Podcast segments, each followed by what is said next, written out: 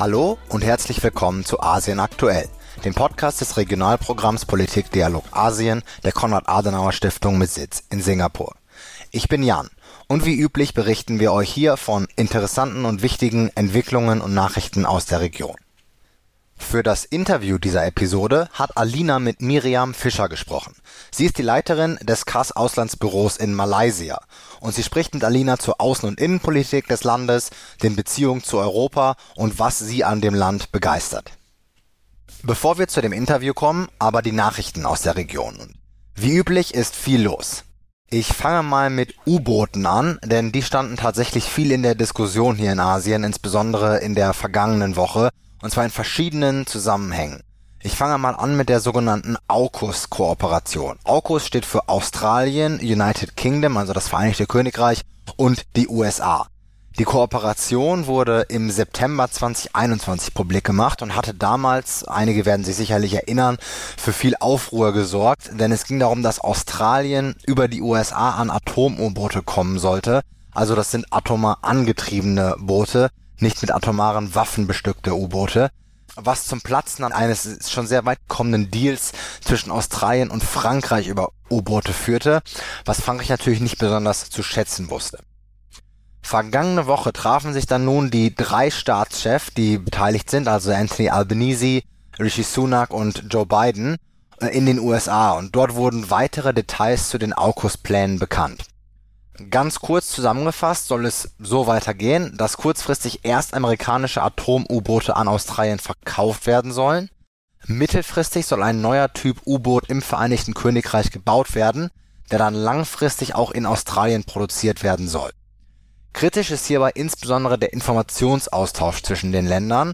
Das ist ein Fokus der Kooperation und dieser soll auch über die U-Boote hinaus ausgebaut werden sowie zum Beispiel dann auch die Weitergabe von Details, also ähm, dem Technologietransfer zu den geheimen nuklearen Antriebssystemen vom Vereinigten Königreich und den USA an Australien.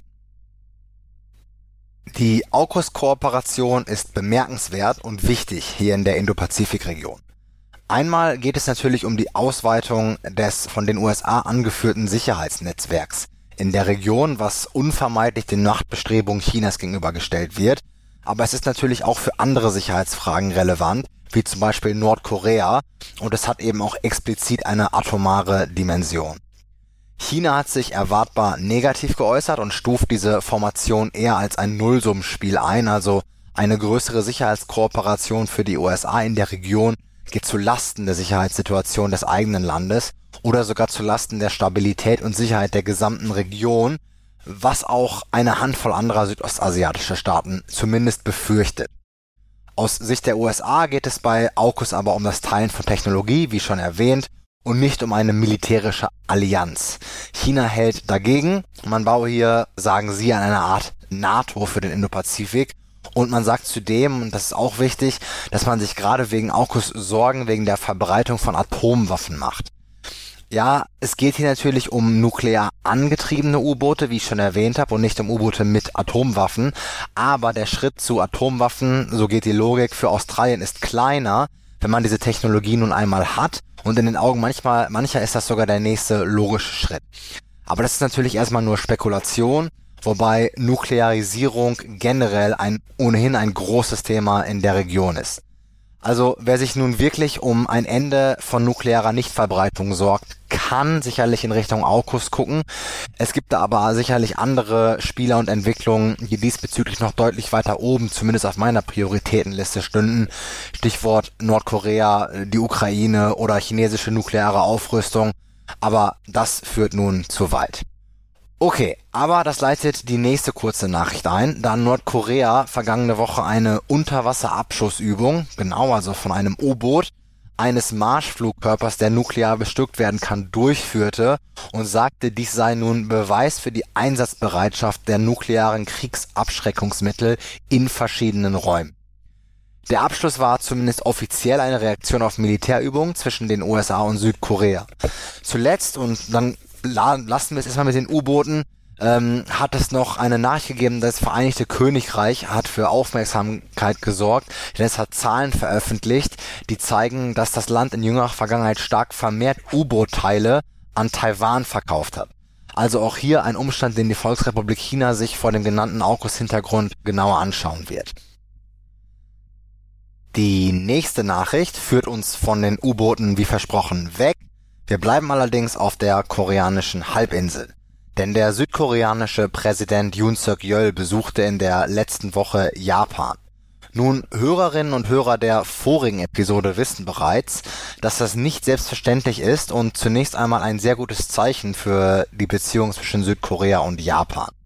Für diejenigen, die davon ausgehen, Japan und Südkorea müssten eigentlich sehr eng verbündet sein, sei erwähnt, dass dies der erste Staatsbesuch seit zwölf Jahren war.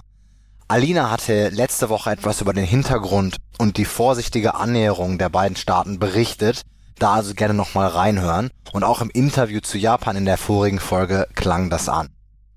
Wie lange und wie intensiv dieses Rapprochement nun anhält, ist natürlich offen, die positivere Phase hat viel damit zu tun, dass der neue Präsident Koreas Yoon Suk-yeol die schwierigen Beziehungen zu Japan vergleichsweise wenig innenpolitisch ausgespielt hat, womit Raum zur Annäherung entstanden ist.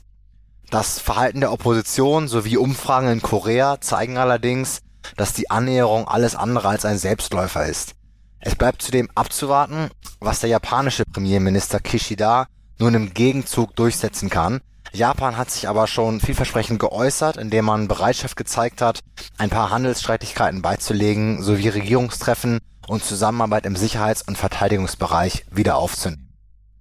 Ein weiterer Grund für die Annäherung, das wiederhole ich hier nochmal, ist natürlich die veränderte Sicherheitssituation, also insbesondere größere Sorgen um Nordkorea, welche ein Zusammenarbeiten eben sinnvoll erscheinen lassen. In beiden Ländern redet man im Übrigen auch vermehrt wieder über Nuklearwaffen. Auch die USA beobachtet diese Annäherung genauer. Sie arbeiten militärisch und auch in Fragen von nuklearer Abschreckung, nämlich eng jeweils mit Südkorea und Japan zusammen, haben natürlich auch in beiden Ländern Truppen stationiert, haben aber ob der Schwierigkeiten zwischen diesen beiden ostasiatischen Staaten keine Rahmenvereinbarung zwischen allen drei Ländern. Wenn möglich, würden die USA das natürlich gerne ändern. Und seit sich die Länder näher gekommen sind, wieder gibt es mehr und mehr Zusammenarbeit eben in diesem Dreieck. Das ist also eine Dynamik, auf die wir hier weiter ein Auge haben werden. Mit der nächsten Nachricht bleiben wir auch noch in Japan, denn auch der Bundeskanzler und sechs seiner Minister waren vergangene Woche in Japan, nämlich zu sogenannten Regierungskonsultationen welche stärkere Zusammenarbeit zwischen Japan und Deutschland signalisieren. Der benannte Fokus der Konsultation war die Wirtschaftssicherheit und insbesondere Kooperation im Bereich der Energiesicherheit. Diese sehr breiten Regierungskonstellationen finden so zum ersten Mal mit Japan statt. Man kann es aber vielleicht als eine Ausweitung oder Fortführung der sogenannten bereits etablierten 2 plus 2 Konsultation sehen, die es schon seit 2021 gibt, wo man sich auf Ministerebene bereits zur Außen- und Verteidigungspolitik ausgetauscht hat. Das begann noch unter Außenminister Heiko Maas und Verteidigungsministerin Annegret Kramp-Karrenbauer. Die Außenministerin und der neue Verteidigungsminister sind natürlich auch unter den sechs Ministern, die jetzt am vergangenen Wochenende in Tokio waren. Und generell kann man vermehrte und engere Zusammenarbeit mit Japan erwarten. Nicht dabei war im Übrigen, und das führt uns zur nächsten Nachricht, die Bildungsministerin Stark-Watzinger von der FDP. Das haben sicherlich viele mitbekommen, denn sie hat Anfang dieser Woche eine Reise nach Taiwan angetreten. Hörerinnen und Hörer wissen um die politische Problematik mit Taiwan-Besuchen und dies war tatsächlich der erste deutsche Besuch auf Ministerebene seit 26 Jahren. Das Thema dieses Besuchs war weniger problematisch. Es ging um Kooperation mit Taiwan insbesondere im Bereich Wissenschaft, Forschung und Bildung. Zum Abschluss geht es dann noch einmal kurz nach Südostasien, denn hier habe ich noch eine gute Nachricht aus Thailand. Thailand und die EU haben offiziell die Wiederaufnahme der Verhandlungen über ein Freihandelsabkommen bekannt gegeben. Die Verhandlungen starteten 2013, doch mit der Machtübernahme des Militärs, im Übrigen unter der Führung des jetzigen Premierministers Prayut Chan-o-cha, wurden die Verhandlungen eben wegen dieser innenpolitischen Entwicklungen auf Eis gelegt. Über Sinn und Unsinn dieses Schrittes kann man sicherlich streiten, Aber wie ich schon vielfach argumentiert habe, Handel ist von kaum zu überschätzendem Stellenwert in Südostasien. Und dass sich die EU zu diesem Schritt entschlossen hat, ist eine gute Nachricht für die Region, für Europa und für die Beziehungen zwischen den beiden. Und da es nun im Interview mit Miriam Fischer, wie erwähnt, um Malaysia gehen wird, sei noch erwähnt, dass der ehemalige Premierminister Muhyiddin Yassin, der über den größten Teil der Corona-Pandemie Premierminister war, in der vorigen Woche wegen Korruption und Amtsmissbrauch unter Anklage gestellt wurde. Er ist nun erstmal in, auf Kaution entlassen, muss aber im Land bleiben und ist in Berufung gegangen mit dem Hinweis, dass er nichts falsch gemacht habe und die Anschuldigung politisch motiviert sein. Nun, wer mit dieser Nachricht zum Ende jetzt noch nicht so besonders viel anfangen kann, dem lege ich insbesondere das folgende Interview zu Malaysia ans Herz. Wir hören uns in zwei Wochen wieder. In der Zwischenzeit könnt ihr uns wie üblich bei Facebook und Instagram unter kaspda oder unserer Webseite kas.de-politikdialog Asien folgen.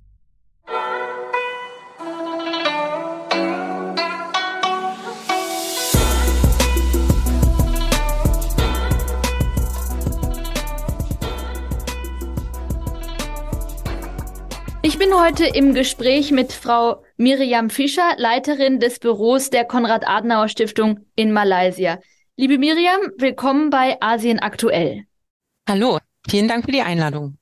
Offensichtlich sprechen wir heute über Malaysia, aber wo liegt Malaysia denn eigentlich und was zeichnet Malaysia aus? Also Malaysia zeichnet vor allem aus, wie vielfältig es ist, ne? was die Natur angeht, was Menschen angeht, Sprachen, Religionen, Ethnien. Malaysia hat 33 Millionen Einwohner. Die Hauptstadt von Malaysia ist Kuala Lumpur. Mit etwa zwei Millionen Einwohnern ist das die größte Stadt des Landes. Ähm, Regierungssitz ist allerdings nicht Kuala Lumpur, der ist in Putrajaya. Der liegt 30 äh, Kilometer südlich von Kuala Lumpur. Ja, Malaysia besteht aus zwei Landesteilen. Das ist Westmalaysia und Ostmalaysia. Westmalaysia, das ist die Halbinsel südlich von Thailand, die dann im Süden mit dem Stadtstaat Singapur abschließt. Und Ostmalaysia, da liegen noch drei Bundesstaaten des Landes. Ähm, das ist im nördlichen Teil der Insel Borneo. Das sind etwa zweieinhalb Flugstunden östlich von der Halbinsel und, und hier grenzt Malaysia an Indonesien und umschließt den Stadtstaat äh, Brunei. Und wir liegen direkt an der, an der Straße von Malakka und, und auch mit Borneo mitten im südchinesischen Meer und im Herzen Südostasiens. Und damit ist unsere geopolitische, äh, relevante, äh, spannungsreiche geografische Lage äh, doch gut umzeichnet. Und ähm, noch zwei Punkte. Also wir haben eine Bevölkerung in Malaysia, die ist 40 Prozent unter, äh, ist, ist jünger, also 40 Prozent der Malaysier ist jünger als 25. Also es ist ein sehr großes Potenzial, ähm, was in dieser jungen Gesellschaft liegt. Und ganz wichtig, das möchte ich echt unterstreichen, Malaysia ist kein Entwicklungsland.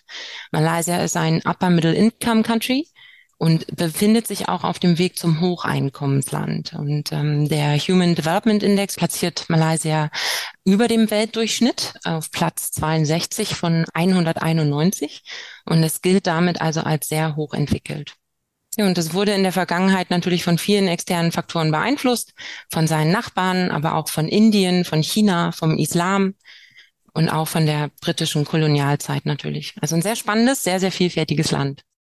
Ja, ich glaube, da gibt es genug drüber zu berichten in den nächsten 15 Minuten. Du sagtest gerade schon, dass Malaysia im Herzen Südostasiens liegt im Grunde. Und generell ist ja Asien und Südostasien also auch jetzt zunehmend auf dem Radar der deutschen Politik, aber auch von Unternehmen, die zum Beispiel ihre Lieferketten diversifizieren möchten und da nach Vietnam schauen. Dabei hat man trotzdem das Gefühl, dass Malaysia da etwas übersehen wird äh, manchmal. Aber kürzlich war der deutsche Bundespräsident Frank-Walter Steinmeier auf Staatsbesuch in Malaysia. Was könnte das denn jetzt für die Beziehung der beiden Länder bedeuten? Ja, also das war ein ganz positives Zeichen, das Deutschland da mit dem Besuch von Bundespräsident Steinmeier gesetzt hat. Er war im Februar hier, hatte drei Stationen. Er war in Penang. Das ist vor allem relevant, weil es der bedeutende Standort ist in Malaysia, was Wirtschaft angeht und auch die deutsche Industrie. Er war natürlich auch in Kuala Lumpur, hatte politische Gespräche hier mit dem König und auch mit dem Premierminister. Und er war auch in Sarawak, das ist ganz bedeutend. Ähm, dort stand der Besuch vollkommen im Fokus der Biodiversität, denn Sarawak hat äh, ganz artenreiche äh, Regenwälder. Also das ist ein unglaublich positives Zeichen und äh, vor allem auch lange überfällig, denn der letzte hochrangige Staatsbesuch äh, eines Kanzlers war im Mai 2003, damals noch Gerhard Schröder. Und das ist schon ein Widerspruch, ähm, äh, ne, dass, dass Malaysia da so oft übersehen wird politisch. Wir haben etwa 700 deutsche Unternehmen hier im Land. Und ähm, es ist schon ein wichtiger Partner ähm, auf der Weltkarte, wenn man schaut, dass Deutschland jetzt natürlich auch seine politischen und seine wirtschaftlichen Beziehungen diversifizieren will. Und ich finde, dass Malaysia da wirklich auch ein, ein relevanter Partner ist, denn ein Viertel des gesamten seewertigen Welthandels gehen durch die Straße von Malakka. Und eine Beeinträchtigung dieser Seewege und der Lieferketten ne, von und nach Europa, der hätte ja gravierende Folgen für Wohlstand und auch äh, für die Versorgung auch unserer eigenen Bevölkerung. Also ich möchte da wirklich unterstreichen, dass Malaysia da auch ähm, ein, ein guter Kandidat ist, äh, wenn Deutschland nach neuen Partnerländern schaut. Denn vor allem auch was die Wirtschaftsleistung angeht, in der ASEAN ist Malaysia immer äh, in der oberen Hälfte mit dabei. Ich habe es ja vorhin eingangs schon erwähnt, es ist kein Entwicklungsland. Malaysia zeigt auch immer ein klares Bekenntnis zu Freihandel, hat mehrere äh, Handelsabkommen unterzeichnet. Wir haben hier eine sehr gute Infrastruktur. Nach Singapur hat Malaysia den zweit- und den drittgrößten Hafen in Südostasien. Und der zweitgrößte malaysische Hafen, der ist sogar größer als Hamburg. Also das ist, das ist wirklich auch mal wichtig aufzuführen. Dann ist Malaysia englischsprachig und es hat eine relativ gute Rechtssicherheit sind geringe Lebenshaltungskosten hier und es ist grundsätzlich unternehmerfreundlich. Der Ease of Doing Business, der äh, angibt, wie leicht es ist, Geschäftsabwicklung in einem Land zu tätigen, der platziert Malaysia auf Platz 12 von 190 Volkswirtschaften. Und dann habe ich es Anfang auch schon erwähnt, der Human Development Index hier ist sehr hoch. Wir haben einen relativ guten Bildungsstand. Also eigentlich für die Diversifizierung unserer Partner ähm, und vor allem ja auch unserer Handelspartner ist Malaysia da ein sehr guter Kandidat. Wir sind keine lupenreine Demokratie hier, ja, und Malaysia sieht sich auch nicht immer als Teil des Westens. Und wir haben mit 33 Millionen Einwohnern natürlich auch eher einen relativ kleinen äh, Markt, aber es ist dennoch nicht so, dass es übersehen werden sollte. Naja, andere Länder wie zum Beispiel Vietnam sind ja auch äh, etwas weiter davon entwehrt, als lupenreine Demokratie gewertet zu werden. Und trotzdem betreiben wir dort einen Handel oder trotzdem äh, arbeiten wir dort im Wirtschaftsbereich eng zusammen. Was könnten denn deiner Meinung nach Gründe sein, dass Malaysia beim Blick auf Südostasien öfters übersehen wird? Weil erstmal stellt das ja einen Widerspruch dar zwischen dem, was du gerade dargestellt hast, also der wirtschaftlichen Relevanz für Deutschland, auch einem sicherer Wirtschaftsstandort, aber auf der anderen Seite diese politische Nichtbeachtung Malaysias.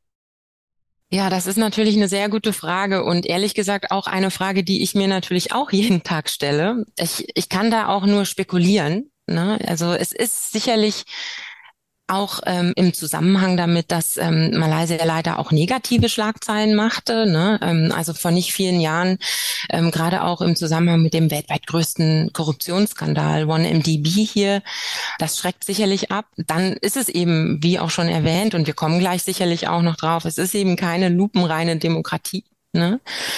Und Malaysia fühlt sich oft auch nicht Teil des Westens. Ne? Malaysia fühlt sich Teil von Asiens und, und schreibt auch die, die asiatischen Werte eher vor. Ähm, dann ist es natürlich auch ein kleiner Markt. Ich habe es anfangs schon erwähnt, 33 Millionen Menschen, das ist natürlich ein kleines Land. Aber ich muss sagen, ich habe eben ja eine, eine lange Liste an, an Vorteilen aufgezählt. Ich finde, dass es schon auch zu Unrecht ist und Malaysia da eine, eine größere Beachtung verdient. Okay, dann schauen wir jetzt mal in den politischen Prozess, den du so angedeutet hast. Es sind jetzt gute 100 Tage der neuen Regierung in Malaysia vergangen. Aber generell sind die letzten Jahre ja politisch turbulent gewesen für Malaysia. Also vier unterschiedliche Premierminister und unterschiedlichste Regierungskoalitionen seit 2018 nach ja doch einem ja demokratischen Aufbruch, wenn man das so bezeichnen kann. Was sind die Gründe für diese Situation? Und vielleicht kannst du uns nochmal umreißen, wie es dazu kam und wie die Situation jetzt ist. Ja, sehr gerne. Also politisch turbulent, das umschreibt die Situation hier natürlich ähm, absolut perfekt.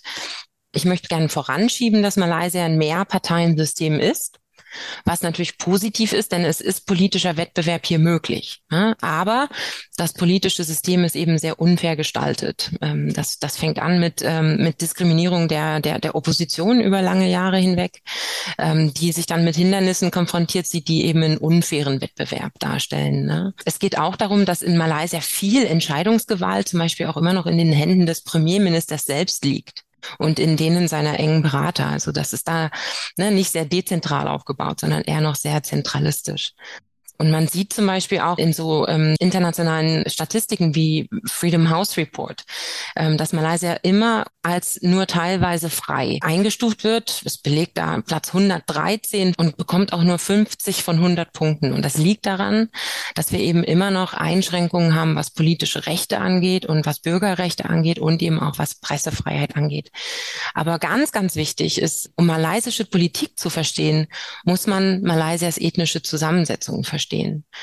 Und äh, in Malaysia gibt es wirklich das Problem, dass, ähm, dass es immer wieder zu Politisierung entlang ethnischer und religiöser Identitäten kommt. Und das kreiert hier einen Spannungsraum. Ich will das mal mit Zahlen verdeutlichen, weil das ist wirklich wichtig, um es zu verstehen. Ähm, über 51 Prozent äh, der Malaysier sind muslimische Malaien. Also sie bilden die Mehrheit. Dann sind etwa 12 Prozent Nicht-Malaien und andere indigene Gruppen. Und 22 Prozent sind Malaysier mit chinesischer Abstammung. Die sind in Malaysia geboren, teilweise in dritter Generation, aber sie, sie sind eben Malaysier chinesischer Abstammung. Und etwa sieben Prozent sind dann Malaysier mit indischer Abstammung. Acht Prozent sind dann noch andere Gruppen, aber eine gerechte, inklusive Teilhabe ist die größte Herausforderung hier für die Regierung. Und da muss ein Ausgleich für gefunden werden. Denn das Prinzip der positiven Diskriminierung, was es in Malaysia noch gibt, vor allem eben für die malaiischen Muslime im Land, das führt überall zu Ungleichheit. Und das ist eines der Hauptprobleme. Ja, danke für den Abriss und sozusagen die Beschreibung der unterliegenden äh, Probleme. Was ist denn jetzt Grund gewesen für diese verschiedensten Regierungswechsel in den letzten fünf Jahren? Das hat natürlich alles indirekt mit dem zu tun, was ich gerade beschrieben habe. Aber ähm, anfangen muss man eigentlich immer mit dem Mai 2018. Du hast es eben auch schon erwähnt. Das war ein historischer Wahlsieg der damaligen Opposition. Das Oppositionsbündnis hieß Pakatan Harapan, das heißt Allianz der Hoffnung. Und das war unglaublich gut gewählt, der Name, denn es ging um sehr viel Hoffnung. Damals gewann äh, Premierminister Mahathir und äh, Vizepremier Anwar Ibrahim. Das erste Mal seit der Unabhängigkeit Malaysias 1957. Im Grunde die Wahlen.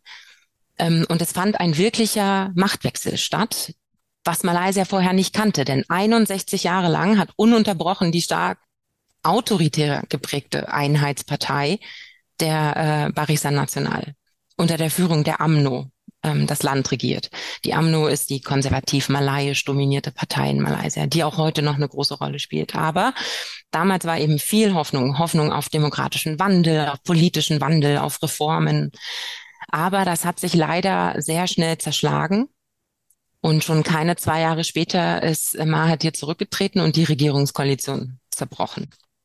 Das war dann im Februar 2020 und dann folgte eine Reihe nicht gewählter Regierungen die erste äh, unter Premier Muhyiddin Yassin, die eigentlich sich nur einen Namen damit gemacht hat, demokratische Vorgaben komplett auszuhebeln. Also seine konservativ-nationalistische Regierungskoalition, die die AMNO auch wieder direkt mit ins Boot gebracht hatte und auch zum ersten Mal die Islamische Partei, die hat eigentlich ähm, demokratische Vorgaben hier komplett ausgehebelt. Fast zeitgleich mit seiner Machtübernahme brach Covid-19 aus. Anfang 2020. Und er hat es wirklich verstanden, unter dem Deckmantel der Pandemiebekämpfung die Parlamentssitzungen über Monate auszusetzen. Und das einzige Positive, was man derzeit abgewinnen kann, ist eigentlich, dass man gemerkt hat, dass die Bevölkerung sich inzwischen traut, auch zu zeigen, dass sie damit unzufrieden ist. Kritische Stimmen wurden laut. Erstmals gab es auch Proteste von, von Jugendlichen organisiert. Die saßen vor dem Parlament und wollten, dass das Parlament wieder aufmacht. Ähm, also man fühlte sich um seinen Wahlsieg und um seine Reformen betrogen und dieses Stigma, der, der Regierung, die sich eher durch Hintertüren reingeschlichen hat, also diese Backdoor-Government-Regierung, die führten auch dazu, dass Muhyiddin im August 21 zurücktrat.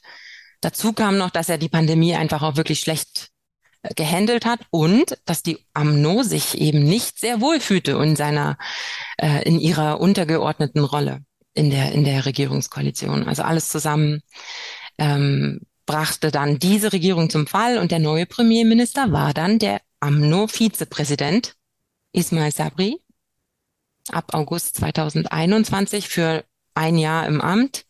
Und das ist eigentlich, da sieht man, keine dreieinhalb Jahre, nachdem die AMNO eigentlich eine Wahlniederlage eingefahren hat, war sie wieder im höchsten politischen Amt und am politischen Steuer in Malaysia.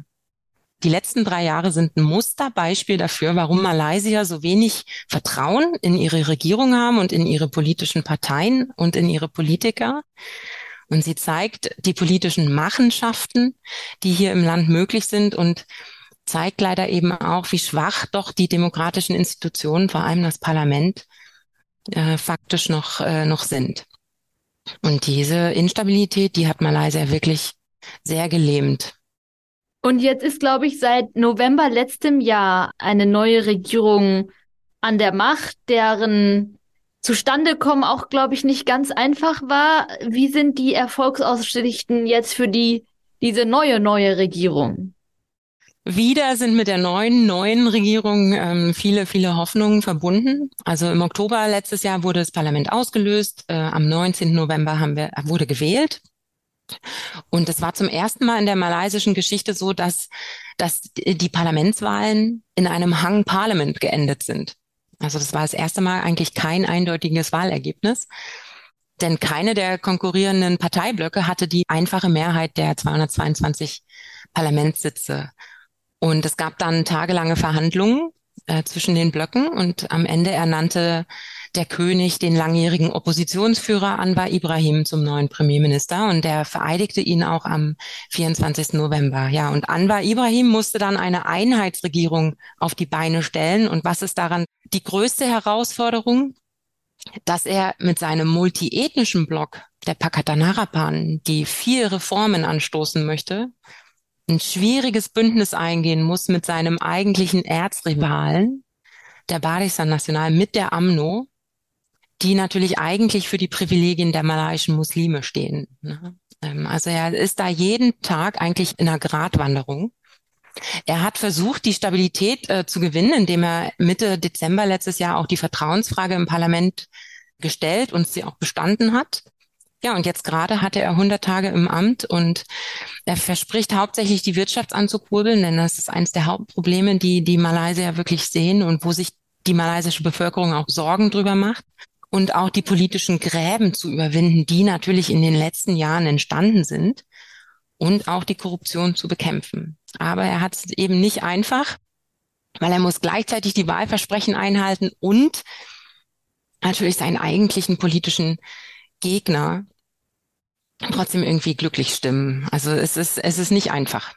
Ja, es hat sich in der Tat sehr herausfordernd und auch mitunter komplex an dann ähm, ja, bleibt es weiter spannend, äh, ob ihm dieser Drahtseilakt gelingt und äh, für wie lange er dann das Amt innehat. Ich wünsche es ihm, dass er die vollen fünf Jahre bekommt, denn und vor allem wünsche ich es auch Malaysia, denn jetzt wieder ein bisschen Ruhe reinzubringen und wirklich auch konsequent und kompromissbereit an Reform zu arbeiten, wäre das, was sich das Volk wünscht. Mhm. Also ich, es ist ihm zu wünschen, dass er ja. seine volle Regierungszeit äh, erleben kann. Aber es ist auch direkt in ein paar Monaten sind Regionalwahlen in sechs Bundesländern und die Erfahrung zeigt, dass da dann immer auch die politische Küche wieder heiß läuft. es bleibt also spannend. Neben der internen Politik Malaysias wollen wir jetzt auch die Außenpolitik von Malaysia etwas beleuchten. Du hast gerade schon gesagt, dass sich Malaysia sehr in Asien verwurzelt sieht. Allerdings, ja, ist ja auch Asien das, das Spielfeld oder sozusagen der Ort, wo eben auch größere Fragen wie der Systemkonflikt zwischen den USA und China ausgetragen werden. Wie positioniert sich denn jetzt Malaysia in diesem Konflikt zwischen den beiden Großmächten? Ja, Malaysia tendiert dazu, sich nicht zu positionieren. Malaysia will sich unbedingt neutral verhalten. Neutralität wird auch immer in der Außenpolitik hochgeschrieben. Es will nirgendwo andecken, es will sich keine Feinde machen. Woran liegt das? Natürlich daran, dass Malaysia seine eigenen Abhängigkeiten auch sehr gut kennt. Ne? Und das ist sowohl von den USA als auch von China in vielerlei Hinsicht abhängig. Und das ist natürlich dann eine Gratwanderung. Aber Malaysia will sich nicht entscheiden müssen und es wollen sich auch die Malaysier nicht gedrängt fühlen, äh, jetzt irgendeine Seite in diesem Konflikt zu übernehmen. Im Grunde, wenn man sich mal anschaut, die Hauptlieferländer nach Malaysia sind China an erster Stelle und an dritter Stelle die USA und die Hauptabnehmerländer sind China an erster Stelle und an dritter Stelle die USA. Die Foreign Direct Investments sind am höchsten aus den USA. Aber China liegt direkt vor der Haustür. Ja, man wäre also direkt betroffen, wenn dieser Konflikt eskaliert. Und diese Ambivalenz, ja, die zeigt sich ähm, in, in Malaysia arg. Und ich meine, Malaysia ist besorgt über die wirtschaftliche und militärische Dominanz Chinas in der Region. Aber Malaysia sieht sich eben auch nicht unbedingt Teil des Westens. Und was ich vorhin schon meinte, es sieht eigentlich sich eher als asiatischer Player und sein, betont seine asiatischen Werte. Wenn es gezwungen wäre, sich zu entscheiden zwischen den Großmächten, würden die meisten Malaysier wahrscheinlich China den Vorzug geben. Denn ähm, man sieht eigentlich das Verhalten der USA gegenüber China als Provokation und nimmt es der USA fast übel, dass sie China provozieren. Und Malaysia sieht sich dann oft als das Gras, das zertrampelt wird unter den Füßen der Großmächte. Und auch wenn es gegen Chinas Strongman Tactics im südchinesischen Meer ist und auch wenn es Angst hat vor Chinas wirtschaftlicher Dominanz, so hat man doch auch an den, äh, das Vertrauen in die USA äh, verloren. Und äh, die USA gelten hier eben auch nicht unbedingt als zuverlässiger Partner. Also Ambivalenz. Ne? Man hat Angst vor Destabilisierung, Angst vor der Eskalation, will diesen Krieg vor allem unbedingt vermeiden. Und das aber gleichzeitig drängt ja sogar China militärisch in Malaysias Luft- und Seeraum regelmäßig ein. Und Malaysia spürt, die militärischen Einschüchterungstaktiken Chinas. Aber man überlegt sich eben zweimal, ob man China so provozieren will. Ich will da noch dazu sagen, das liegt jetzt nicht nur an der Wirtschaft und an der militärischen Dominanz, das liegt schon auch an der politischen Verflechtung, dass man eigentlich China nicht provozieren will, denn Malaysia hat lange politische Beziehungen mit China und vor allem auch noch aus der Zeit, in der die Einparteienherrschaft unter der BN hier sehr, sehr enge äh, politische Beziehungen zur KP in China eben gepflegt hat. Da ging es gar nicht unbedingt um China als Wirtschaftsmodell, sondern China als autokratisches Modell und als ein System, von dem man lernen kann, wie man seine Zivilgesellschaft und seine Medien kontrolliert. Also da ist auch noch dieses Spannungsfeld, das dazu kommt. Und ja, Malaysia ambivalent in, in jeder Hinsicht. Dann ist ja immerhin die positive Nachricht, dass das mit dem Einparteienstaat nicht so gut funktioniert hat, wie wir gerade besprochen haben. Aber du hattest jetzt auch äh, ASEAN, Südostasien, Zentralität äh, von Malaysia angesprochen. Also nochmal vielleicht kurz ähm, zur Einführung. Malaysia ist ja auch Mitglied des Staatenverbundes ASEAN, also der Association of Southeast Asian Nations. Nimmt Malaysia eine spezielle Rolle hier in diesem Staatenverbund ein, um vielleicht auch äh, diesen Systemkonflikt zu moderieren? Also Sicherlich nicht, um den Systemkonflikt zu moderieren. Das, äh, das denke ich eher nicht. Aber äh, Malaysia schon bemüht, auch äh, in der ASEAN eine Führungsrolle zu übernehmen. Das sieht man. Was ich ganz interessant fand, war jetzt gerade im letzten State of Southeast Asia Survey vom ISEAS Yusuf Ishak Institut, dass ähm, für Malaysia die ASEAN und auch die EU an Vertrauen gewonnen haben und dass man eigentlich ASEAN und der EU zutrauen würde, die Führung zu übernehmen um die regelbasierte äh, Ordnung zu erhalten und, und auch Völkerrecht zu erhalten. Das ist eine interessante Entwicklung. Aber ich muss auch dazu sagen, da kommt wieder die Ambivalenz Malaysias ins Spiel, denn Malaysia setzt sich oft dann ein, wenn es selbst von dem Problem betroffen ist. Ja, und Wovon ist Malaysia gerade sehr betroffen? Von der Anzahl der Flüchtlinge, die aus Myanmar nach Malaysia kommen. Die kommen natürlich hauptsächlich, weil die Rohingya auch muslimisch sind und hoffen, in ihrem Bruderstaat ähm, natürlich offene Türen zu begegnen. Aber leider ist, ist das eben nicht so. Malaysia sitzt zwar im UN-Menschenrechtsrat, hat aber die Genfer Flüchtlingskonvention nicht anerkannt.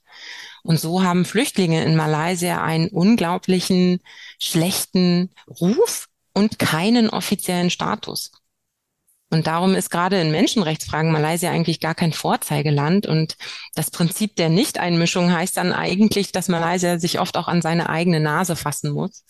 Denn gerade was, was die Menschenrechtslage angeht im Land, ist das natürlich ähm, überhaupt nicht akzeptabel. Dann äh, ist aber schon auch in Malaysia die Überzeugung groß, dass ASEAN eigentlich eher langsam und ineffektiv ist. Also das hat gerade auch dieser letzte Survey wieder ergeben, dass 80 Prozent der malaysischen Teilnehmer an dem Survey ASEAN für langsam und ineffektiv halten. Aber sie legen eben direkt vor der Haustür und das ist eigentlich so der Partner, dem man am meisten vertraut. Und darum ist es eigentlich auch der bevorzugte Handelspartner. Mhm. Und auch gerade, weil du jetzt Myanmar ansprichst, da gehört Malaysia, soweit ich weiß, ja schon auch zu den aktiven äh, Mitgliedern von ASEAN, die da in einer, mehr als andere zumindestens auch an einer Lösung oder an einer Suche der Lösung interessiert sind und auch dafür werben. Um vielleicht jetzt das Interview an einer positiven Note zu beenden, weil wir tatsächlich schon langsam zum Ende des Interviews kommen, möchte ich dir gerne noch eine persönliche Frage stellen. Also du lebst jetzt seit äh, einigen Jahren in Malaysia. Und gibt es in dem Land irgendetwas, was dir eben besonders gut gefällt oder was dir besonders auffällt, was besonders in Erinnerung geblieben äh, ist, was du mit unseren Hörerinnen und Hörern teilen kannst? Ja, also Malaysia ist so vielfältig in jeder Hinsicht, dass es mir schwerfällt, da nur eins zu nennen. Ähm, natürlich assoziiert fast jeder Malaysia mit den Petronas Towers, ne, die größten Zwillingstürme der Welt. Aber Malaysia ist wirklich mehr als das. Wir haben weiße Sandstrände und traumhaft vielfältige Unterwasserwelten. Wir haben die ältesten Regenwälder dieser Erde. Ähm, wir haben eine Pflanzen- und Artenvielfalt, die die wirklich einzigartig ist und die Malaysia zu einem der wenigen Mega-Diversity-Countries der Erde machen. Wir haben den größten Berg in Südostasien, den Mount Kinabalu, und wir haben, wie ich schon erklärt habe, auch eine ethnische und religiöse Vielfalt. Und die machen es eben auch spannend, die Städte zu erkunden. Und die haben natürlich einen wunderbaren Einfluss auf die kulinarische Vielfalt hier. Also in Malaysia ist wirklich für jeden was dabei. Vielen, vielen Dank, liebe Miriam, für deine Zeit. Ich danke euch für die Einladung und ich habe mich wirklich gefreut, dabei zu sein.